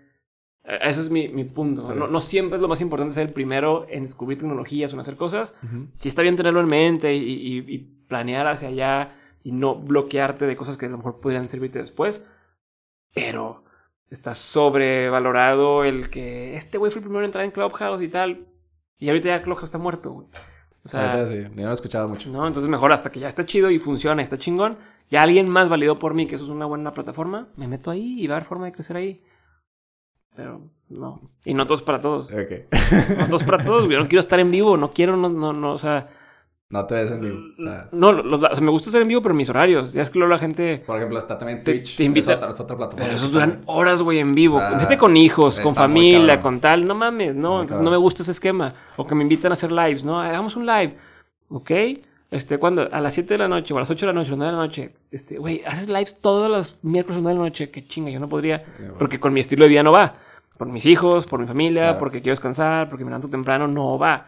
Punto. No estoy diciendo que lo más esté mal. No va en mi esquema y tengo que ser congruente con lo que yo quiero estar haciendo. Por ahí, perdón por exaltarme. Sí. Este Pero sí, o sea, ¿tú crees que la tendencia va a seguir siendo sobre las mismas plataformas? Aquí en, Latinoamérica y tú crees que... Yo creo que todavía le falta mucho tiempo para que haga un cambio gigantesco. Entonces, mientras ahorita lo que tienes que hacer es asegurarte de tener un podcast con una línea editorial clara, que pocos tienen una línea editorial clara. O sea, muchos dicen, ¿quieres un podcast de qué? Pues de más o menos de lo que me gusta y tal. Y va a ser relevante, ¿no? O sea, al final del día, si la gente no sabe por qué va a recomendar tu podcast, no va a crecer. Entonces, uno es hacer una línea editorial clara y, y, y, y seguirla. Puedes irla cambiando con el tiempo, pero mientras haz una hipótesis y apuéstale esa hipótesis y trabájala, ve hasta dónde llega y después puedes explorar. Este, ten una calidad chingona, haz sistemas para que puedas para que puedas algo rentable, algo viable y que no sea un pedo de, que estoy sufriendo por hacer un nuevo episodio cada vez, ¿no? Y cada semana grabo y, oye, tenía que grabar el martes, el invitado me canceló, ya me quedé sin episodio ese día. Entonces, entonces, haz sistemas para que eso pueda seguir funcionando. Eh, y o, e implementa estrategias para crecer de la forma que quieres crecer en las líneas que quieres crecer, pero en eso tienes que enfocar ahorita, no hay más. O sea, bueno, no, no es necesario enfocarte en qué tecnología sigue y tal, no es importante. O sea, ahorita todo el mundo dice Alexa, ya sé, güey, yo desde hace dos años escucho eh, ciertos podcasts, o le llaman como briefs, briefings en Alexa, pero en México no justifica, o sea, la cantidad de gente que va a escuchar un briefing que tenga una Alexa. de mentes, o que tenga una Alexa de mentes, ahorita en México no justifica que le dedique tiempo y esfuerzo a estar teniendo una madre de esas ahí. Sé que existe, sé que en algún punto va a hacer sentido, pero ahorita no hace sentido. Y aparte de México, bueno, tienes otra, no sé si en España, otra, otros otros países que, que también atraiga eh, audiencia, güey, ¿sabes? Sí, escuchan toda la TAM. O sea, la mayoría es México, pero escuchan en toda Latinoamérica y en todos los países hispanohablantes y en Estados Unidos también escuchan bastante. Este, pero, pero lo que voy a es eso, no, no, no se justifica. Si estratégicamente quisiera crecer, oye, ¿sabes qué? Quiero crecer eh, con los latinos en Estados Unidos, pues, hay una estrategia que armas. O ya armas una, ¿sabes qué? Vamos a tener invitados de ahí, Estados Unidos, que hablan español, vamos a empezar a hacer gira allá, vamos a hacer, o sea, vamos a pautar a que le aparezca gente allá. o sea, hay una serie de estrategias que puedes hacer, pero a lo que es, es independiente hacia dónde va la industria del podcast, ¿no? Y la gente se clava en, ¿a dónde va la industria? ¿A dónde va? Y estás persiguiendo esas cosas que nunca llegan y estás olvidando lo que hoy puedes trabajar y hoy puedes hacer mejor, güey. Por ahí es mi, mi, mi tensión con cuando me dicen, oye, ¿hacia dónde va este pedo? es que tú también lo hiciste, güey. O sea, cuando empezaste, empezaste a ciegas. No sabías porque no había mercado. No, yo ya sabía que... No, no, no, no, no. no. O, había muy poco mercado. Había mercado, o sea, a lo mejor no era tanto como podría haber, pero ya había algunos podcasts que tenían muchas, muchas descargas. No eran el formato que... En 2016. Este, sí, pues estaba el de Marte de Baile, güey. Estaba el de, el de La Corneta. Estaba Emprendete, estaba tal. Nos hemos llevado muchos de encuentro porque nos enfocamos en hacerlo de cierta forma y en apostar a ciertas cosas, pero, pero a ver, ya estaba, o sea, no inventamos el número, ya existía. En Estados Unidos, existían sus formatos de podcast, ya existían eso que estaba pasando, o sea, ya...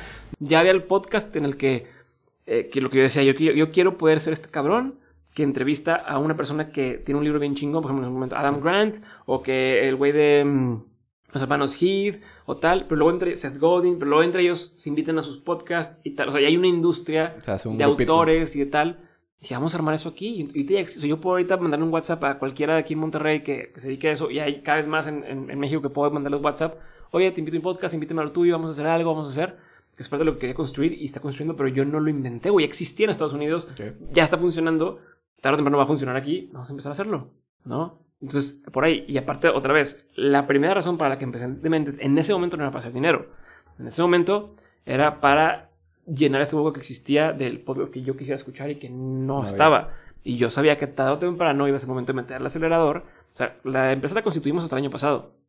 Como tal, constituida. Mientras tanto, yo decía, todavía no es el momento. Ahí va, tenemos el momento. Y ya generamos ingresos, pero lo decía todo de forma eh, eh persona física con actividad empresarial. Entonces, a eso es a lo que me refiero. Y ahorita ya, ahora ahorita es momento de empezar a meter el acelerador. ¿no? Y empezar a ver, o sea, por eso la calidad del video hasta ahorita lo mejor lo hicimos en video, chingón, porque ya quiero que me vean en otros países. Este, pero por ahí va un poco. O sea, es una combinación de qué es lo que tú quieres estar haciendo, independientemente de qué está pasando en el mercado, y, lo otro es... ¿Dónde está la... ¿Dónde, están los, los ojos de la gente o los oídos de la gente? Y ahí llegar, güey. O sea, hay mucha gente muy purista del podcast que te dice, no, güey, ahorita que llega Facebook a, poner, no la pongas ahí porque no es la forma de... No, le pito. Depende, bueno, depende de tu objetivo. Depende del volumen. y tu objetivo. Muchos podcasts van a crecer por Facebook. O que, o que entre gente famosa a hacer podcast a todos nos beneficia porque descubren los podcasts más personas. Entonces por ahí, o sea, digo, podemos hablar de horas, pero es este... Me caga el hype. Me caga cuando la gente me encanta, me viene a decirte que descubrí lo negro y, y, que no mames, esto es lo que sigue. es, es, algo, soy evangelizador de este pedo. Es algo nuevo que está creciendo, güey. No, es algo que lleva cinco meses, güey. Existe desde ese, desde ese año lo del podcast, existe en tal, o sea, no, no... Existe desde 2008, 2009 el podcast. Entonces, no era, cuando yo empecé el podcast, no era una, una apuesta de, de, ay, a ver qué pasa. Y cuando lo empecé, lo empecé pensando en que va a ser negocio. Pero como todo negocio, sabes que, oye, va a haber un momento en el que la tecnología se va a alcanzar con lo que estás haciendo y vas a poder explotarlo. Mientras tanto, tienes que vivir de algo más. Claro. Por ahí. Está muy bien. Y este, sí. Y otra de las, de las... No estoy enojado. Ya, toda, la, la, gente no está en contra de... Hablo, hablo en mayúsculas, pero no estoy cagado. Y otra de las, de las plataformas que vi, que también se me hizo muy interesante, es Brain Trust. Eh, Otro proyecto nuevo. Otra mamá. No, no, sé ni qué no sé ni qué es. A ver, cuéntame. Otro proyecto que sale de... Como es como un marketplace. Ok. En donde cualquier persona puede publicar eh, su trabajo. Es decir, oye, si yo soy podcastero, publico mi trabajo, cualquier parte, cualquier gente de cualquier parte del mundo puede eh, eh, pagar mi sueldo o pagar lo que yo quiero ofrecer a, a una moneda, por así decirlo, un token. Es un proyecto también que está... Pero, pues es lo mismo que existe, güey. Existe Upwork, existe Behance si quieres, existe... Existen plataformas en las que existe incluso Patreon, que diga yo soy músico, o yo soy te, tal, te hago los fees que, que te están Ajá, cobrando. O sea, tú mismo in- interpolas la, a- a- la- a lo que voy es, y Es un cambio de creatividad con pues, lo que Eso funciona, pagando, ¿sabes? O sea, eso, o un mecenas, güey. Pero eso, funciona para quien ya, o sea, para quien ya es un pedo el fee que le cobran. Hay gente que, por más que, o sea, volvemos a lo mismo, güey. Hay gente que puede ser talentoso, pero nadie lo conoce, nadie lo ubica, tal. Entonces, por más que sea, o sea, ok, estoy en Patreon, nadie me apoya, güey. Bueno, me voy a Upwork a hacer trabajo de freelance y demás. Nadie me compra, güey. Me voy a Braintrust porque ya no me cobran comisiones. Da igual porque nadie me compra porque no me conocen o porque no me da la tarea de hacer la chamba de que la gente me ubique o de volver mi trabajo relevante. Entonces, a lo que voy es que eh, estás bus- estamos buscando la solución equivocada o estamos definiendo el problema mal. El problema para muchos hoy no es que le cobren una comisión el, el banco o que le cobren una comisión la plataforma. Ahorita muchos el problema es cómo hago para que lo que hago lo conozca la gente. Sí. Entonces, habrá, y no, y no- hay gente que a lo mejor tiene Patreon y dice, yo, yo ya cobro Millones. mi- un millón de pesos al mes este, en Patreon. Ah, bueno, pues ahora sí, vámonos acá, ¿no? A esta madre. Y muchas veces esa gente no hace la migración sola. Esa gente es la que el Brain Trust dice, oye, vente para acá, yo te hago todo para que estés aquí. Y entonces, pum, se van, ¿no? Como a los días nos buscaban de, de Patreon, ahora sí, cuando se armó cuenta de Patreon. Digamos que es un facilitador. Oye, queremos que entres aquí a Patreon y la madre. Digo, pues sí, ahorita no. Te estuve buscando durante no sé cuánto tiempo porque quería hacer una cosa diferente y no me pelaste. Ahora sí me pelas. Entonces, a lo que voy es, es, es una solución para Eh, bueno, cierto tipo de Sí. problema. En Brain, un punto de parte, un Brain Trust es no solamente para, para los artistas, bueno, puede incluir Sí, todo, cualquier, como un Upwork. ingeniero, un, gerente, un director de tal empresa, oye, que trabajo para, no, pero eh, Danone, Pepsi, cualquier tipo de marca, Ujú. tú te puede contratar, güey. O sea, yo, es, yo soy mi propia empresa, por así decirlo. Sí, pero Eh, lo mi- o sea, lo que voy es. Otra vez, entonces, como mi- LinkedIn. ¿Cuánta gente no hay en LinkedIn que no consigue un jale? ¿Por qué en Braintrust sí conseguiría un jale? El problema es que No gente. sé si el, el mismo, no sé, el mismo tipo de, de currículum o lo que te pueda atraer hacia el cliente final pueda generar un valor agregado, ¿no? O Pero sea, estás diciendo lo que es, el currículum. o sea, otra vez. O sea, la plataforma no es la que va a hacer la diferencia. Tú eres quien hace la diferencia o, o cómo te acomodas, cómo te posicionas el trabajo que haces. claro. Y, y pues hay que empezar desde abajo en muchas ocasiones. Este, no me refiero desde abajo económicamente, me refiero desde abajo de, de, de, oye, pues hago una colaboración y luego un proyecto así, luego tomo fotos a no sé quién, y ese me conectó con tal y de repente, pum, ¿no? Este, o sea, no todo el mundo somos Luis Miguel que empezó cantándole a la hija del expresidente este. López Portilla, Portillo o tal. Este, pero incluso ese cabrón pues empezó así, ¿no? Este, o el fotógrafo que hoy es un fotógrafo chingón y empezó en, en eventos sociales y en, o sea, ese güey que está todavía en la etapa de tomo fotos en, en lo que no quiero, aunque esté en una o en otra o en otra, la plataforma no es la que, no es la que hace la diferencia. Es, otra vez, quién te conoce, cómo estás dando a vender, cómo te estás poniendo. Ese es mi único tema. O sea, lo que voy es... Crypt, NFT, a ver, güey, puedes vender un pinche cuadro en NFT como si fuera NFT. O sea, te doy el certificado digital, ¿no? O un tatuaje. Oye, un tatuaje, tienes tu tatuaje y tienes tu certificado de que este es el artista chingón que te lo hizo en NFT. Sea, la tecnología es indiferente a cómo haces para que este tatuador cobre lo que cobra y llegue si- a donde llega. Te sigo en esa parte de que, obviamente, cada quien debe tener eh, un valor intrínseco para poder ofrecerlo a un Cálmate, cliente final. Roberto Martínez. Pero en el, en el punto de, oye, si no hay disponible el, el artista 1 y el único disponible en esta la- plataforma es esta persona, güey, pues se la vas a comprar a esta persona. Es el único disponible, güey. Entonces, Mm, no ahí, ahí es donde puede ganchar cierta cierto compra entre... Que lo mismo pasa en las demás plataformas que existen. Si eso hablamos, ya pasa en todos lados. Vas Eh, a Fiverr y ves, Es quiero lo, es lo mismo branding. que, es lo mismo Pues, que dijiste ahorita. O sea, eh, anteriormente, pues estabas dentro del, del top 10, 10, Es porque no hay mucha disponibilidad de tanto. eh, Imagínate que te dicen a ti, te pueden empezar a pagar por tu producto en cripto. Por el, por el, la- la- el puerco que haces, ¿no? Por, por los productos de cerdo. Ok. Hoy, ¿qué diferencia te hace a ti? Si a lo mejor dices que no logro entrar a Walmart, güey, te voy a inventar, o a Costco, o tal, porque no me reciben, porque tal.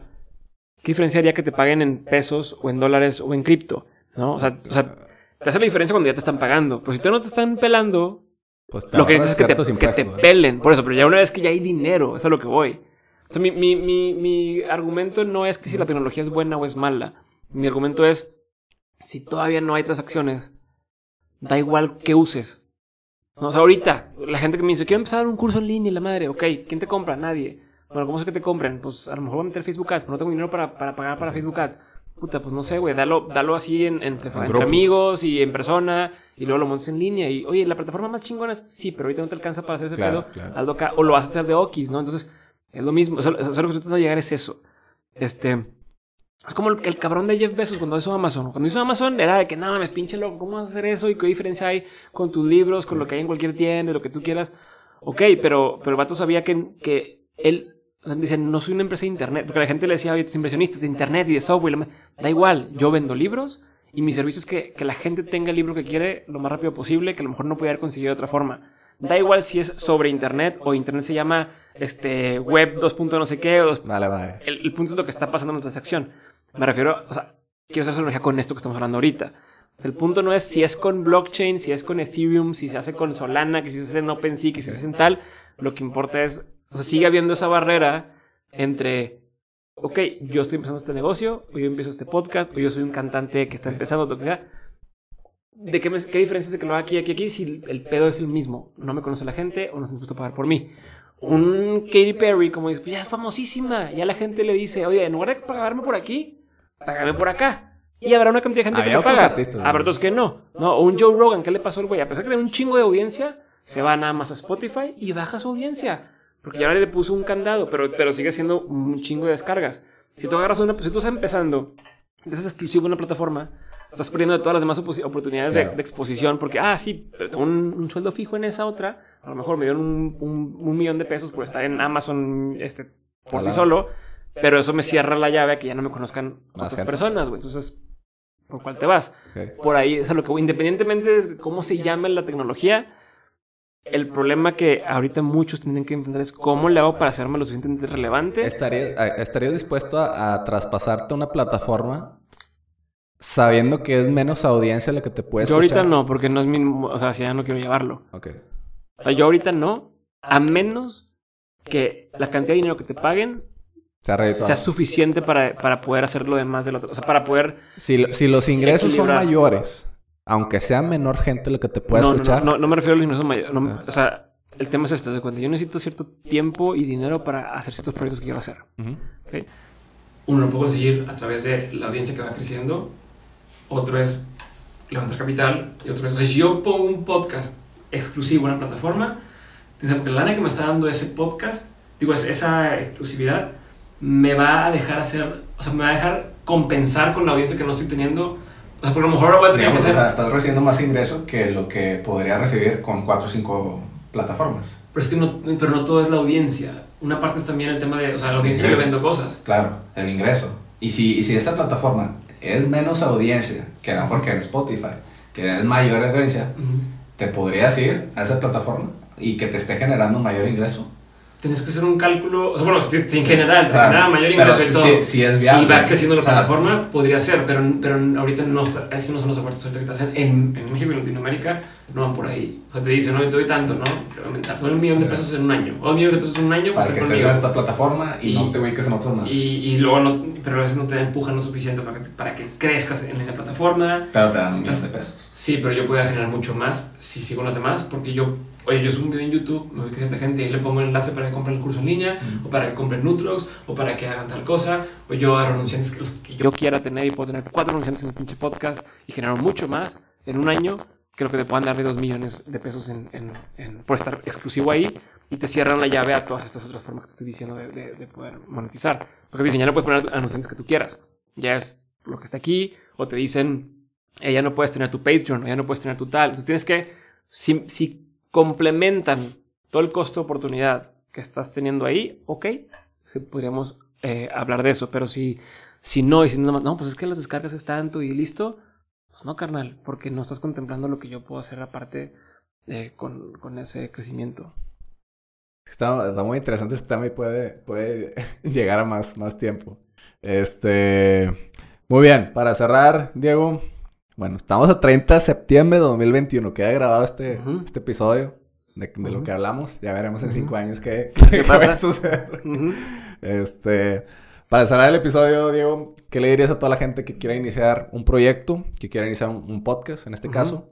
Este, ¿por dónde crees que deba de, digo, ya hablamos de muchos temas de, acerca de esto, este, ¿por dónde crees que deba empezar? ¿Cuál es el primer hit que debe de, de, hacer? El primer paso de todo, todo, todo, todo, todo, lo que quieres hacer, cualquier proyecto, cualquier iniciativa que quieras tener, es primero saber tú qué quieres con tu vida en 5 o en 10 años. O sea, cuál sería tu vida ideal y entonces de ahí te vas para atrás. Si en tu vida ideal dices que vas a estar viviendo en Holanda este, y trabajando en cualquier horario y demás, pues entonces de entrada, trabajar en una consultoría no va. Porque consultoría te va a hacer viajar por todos lados o trabajar todo el tiempo. O entonces, lo que primero plantea qué chingados quiero estar haciendo en, cinco, años. en cinco años. ¿Cómo quiero que sea mi vida? ¿Cómo se ve mi vida ideal, no? ¿Con quién estoy? ¿Cuánto tiempo paso con ellos? ¿Qué hobbies tengo? ¿Con qué tipo de gente trabajo? ¿Qué problemas resuelvo? Este, todo, imagínatelo, ¿no? Cómo llego a la oficina, si es en, en metro, si es en carro, si es en tal. Y entonces ahora sí, eh, te va a permitir filtrar los proyectos que vas a hacer con los que te van a acercar realmente. O sea, si tú dices, yo quiero poder viajar por todo el mundo y te dicen, haz un restaurante aquí y te ofrezco que seas parte del restaurante, pues el restaurante te va, a obligar a que estés ahí. tal vez ya tu plan de viajar por todo el mundo ya no se va a armar. No, se puede. O, o, ah, va a ser socio de un antro, güey. Este, pero yo quería poder estar en las mañanas con mis hijos y vamos a estar desvelando un chingo y ya no se va a armar. Entonces, te ayuda a filtrar, ¿no? Y, y te quita de, de muchos de las oportunidades que salen o mucha gente empieza proyectos por razones equivocadas y por eso fracasan. Por oportunistas, oye, los tapabocas vienen de moda de la madre. No, los jabones. Por oportunistas, porque es la oportunidad que está en el momento, porque es el siguiente paso natural en tu carrera, ¿no? Y es que estudié economía y entonces tienes que hacer tal cosa. O porque hay un chingo de lana, porque tal. Entonces, quitando todos esos, y pensando en este proyecto de, de lo que quieres hacer con tu vida, pensando en qué quiero hacer con mi vida, te quita todas esas cosas del medio y dices, ok, yo quiero hacer esto y vas construyendo uno sobre el otro. Por un lado pensaría en eso. Claro. Y segundo, de todo lo que vas a empezar, es pensar el para qué lo estoy haciendo. ¿Para qué es esto que voy a hacer? Es para hacer lana, para hacer contactos, para agarrar experiencia, pero tener muy claro el para qué y luego no quejarte porque no está pasando lo demás. hay gente que dice, es que yo quiero entrar a ese trabajo y estar aquí dos años para agarrar experiencia. Y luego los es que pagan bien mal. A ver, güey, tú dijiste que es para, para agarrar experiencia, no para ganar lana. O al revés, hay gente que dice, yo quiero entrar para ganar lana y está de la cola el trabajo, me la pelo, no estoy, pero estoy ganando un chingo de lana. Está bien, no te quejes. Pero entonces, ¿para qué estoy aquí? Se pueden varias, pero entonces evaluar eh, lo que te decía, igual que para un podcast, si quieres hacer una empresa, un canal de YouTube, un negocio, lo que quieras, es para qué lo estoy haciendo. Para hacer lana, para hacer amigos, para hacer contactos, para aprender, para ser un famoso, para volverme líder en la industria, para la experiencia, para poder poner mi currículum. Todo se vale. Mientras tengas claro el para, o sea, que, para qué lo claro. y no te hagas pendejo con eso. O sea, que no te olvides para qué lo empecé. Y listo, si tengas eso claro, de ahí va partiendo todo lo demás. Un montón de cosas que se pueden hacer, pero yo empezaría por ahí. ¿Dónde quiero estar en cinco años? O, sea, ¿cómo quiero que se me en cinco años? No sabes los, sabes los, es que quieres, no sabes cómo llegar a eso. O sea, se irá presentando sobre la marcha. Este, y lo otro es, ¿para qué voy a empezar cualquiera de estos proyectos que, que quieras empezar o que te ofrezcan? ¿Para qué? Y si parte de por ahí, es más probable que tenga sentido lo que hagas hacia adelante y... y, sea el tema de que sea. Lo que sea lo que sea. Lo que sea, es para qué lo estoy haciendo. De chistes, de, de deportes, de lo que sea. Lo que quieras, si es un, si, si es un podcast, ¿verdad? Si es un, también lo que sea, si es una empresa. ¿Para qué quiero ser una empresa en utrópicos? Ah, porque es lo que yo quiero estar consumiendo y quiero poder tener una empresa que me surta a mí lo que yo quiero y que al rato yo pueda hacer esa empresa, por ejemplo, Nutrox, eh, es en línea solamente porque es, yo no quiero estar batallando con, con, con este stock, con estar yendo a, a, las empresas, con tal, es en línea 100% por una razón, porque si puedo meter un margen más alto, un precio más bajo, este, porque puedo dedicarme nada más a pautar en línea, porque puedo llegar, o sea, hay una razón de para qué eh, quiero empezar una tienda en línea, ¿no? Y, no tengo que estar yo ahí presente para que se siga vendiendo. Oye, pero ¿por qué no das cursos en presencial? ¿Por qué nada más das en línea? ¿Para qué? Es lo mismo que estoy explicando. Puedo, puedo darlo de donde sea. Puedo decidir que el curso es el viernes y el jueves digo, ¿sabes qué? Me voy de viaje a tal lugar. Lo voy desde allá y no hay pedo. O sea, oye, estoy perdiendo unas posibilidades, sí, pero estoy ganando otras siempre hay unas por otras mientras estés consciente de cuáles son esas. Por ahí. Muy bien, muy bien. Pues ya tienen la recomendación de Diego Razas, eh, creador de, de Mentes Podcast. Muy buenas. Este, güey, no hablamos de Nutrox, güey. después, después hablamos de eso. Este, muchas gracias, Diego, por, por haber. A ti por invitarme y por aguantar mi pedo risa. Pero muy bueno, me gusta que esté debatido el, el episodio porque todos me dicen, sí, sí, sí. No, güey, dime no, güey. Me va a tocar. Este. Muy bien, pues gracias a toda la gente que, nos está escuchando en Invertiremos. Sigan escuchando ahí en, Spotify, en YouTube, también tenemos en Instagram y un poquito en Facebook. Estamos ahí poquito a poquito respondiendo los mensajes. Y pronto seguirán viniendo nuevos invitados, nueva raza, para que estén ahí pendientes a las redes sociales. Y pronto nos vemos en el siguiente episodio. Gracias. Bye.